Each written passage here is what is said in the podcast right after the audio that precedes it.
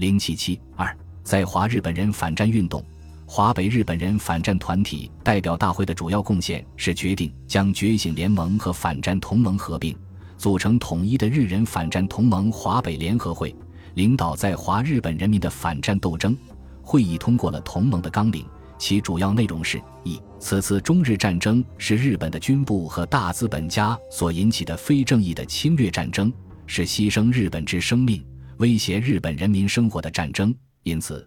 我们反对此次战争，为日本军自占领地区撤退而斗争。二本士兵的大部分都受着战争是正义的欺骗宣传，不知不觉做了日本军部的工具。因此，我们为使日本士兵了解战争的本质，促进他们的政治自觉而斗争。三，日本军部是压迫日本人民、掠夺他国的野蛮的侵略者。现在的政府是军部独裁的战争政府，因此。我们为使日本士兵确信有打倒此等人民公敌、建立和平、自由、幸福之人民政府之必要而斗争。四以中日两国人民为首的朝鲜、台湾以及南洋等国之人民都是日本军部压迫下的牺牲者，因此，我们为和全东洋人民团结起来，对共同敌人日本军部进行共同的斗争，建立真正之东洋和平而斗争。五我们为了实现以上之目的。积极地援助华北中国军的抗日战争。会议选举山本义夫为会长，森健清和松井敏夫为副会长，组成了有力的领导班子。这两个会议的举行，使敌后抗日根据地的日本人反战斗争更加有序和活跃。根据延安会议的精神，各抗日根据地的日本人反战团体纷纷举行会议，改组机构，建立统一的反战组织。一九四四年一月，日本人反战同盟华北联合会举行执委会扩大会议，协议成立日本人民解放联盟准备委员会，提出了更为明确的战斗纲领：一、结束战争，日本军队从一切占领地带撤退，缔结公平媾和条约，严惩战争责任者；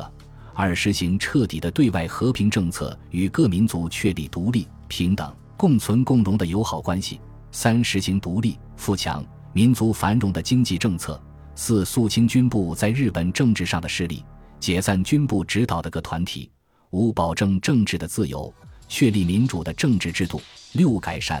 提高一般人民和士兵的生活。七、打倒战争政府，组织联合进步的各党各派的人民政府等。四月，日人反战同盟正式改组为日本人民解放同盟，在各根据地建立了十三个支部。此外，还在华中抗日根据地建立了华中地区协议会，下辖四个支部，共有盟员二百八十九人。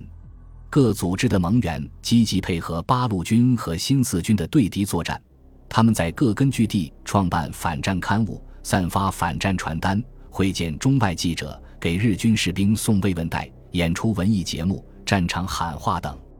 以各种形式深刻揭露日本法西斯的战争罪行。宣传中国军队的对敌政策，瓦解日本军队的斗志，取得了很好的效果。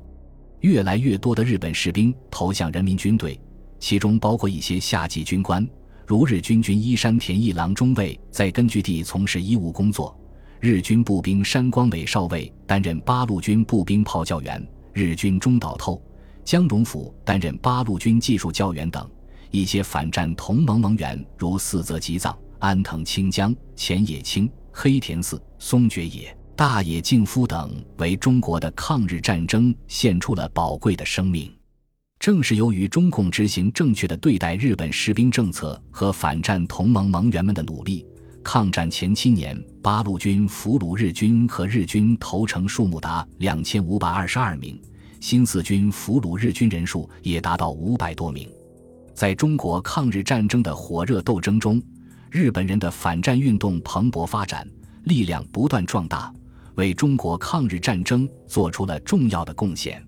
一九四五年八月十一日，日本人解放联盟发表通电，号召日军士兵：不管你们指挥官发出怎样的命令，停止突然的抵抗，立刻带着武器到八路军、新四军和解放联盟来。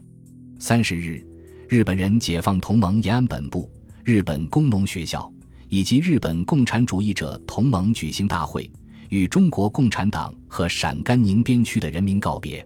中共中央和八路军总部代表叶剑英和日本反战运动代表冈野进互相致辞道别。叶剑英表示：“我们过去把驻军作为友人来欢迎，今天又把你们作为好朋友来欢送，将来我们也仍然是好朋友。”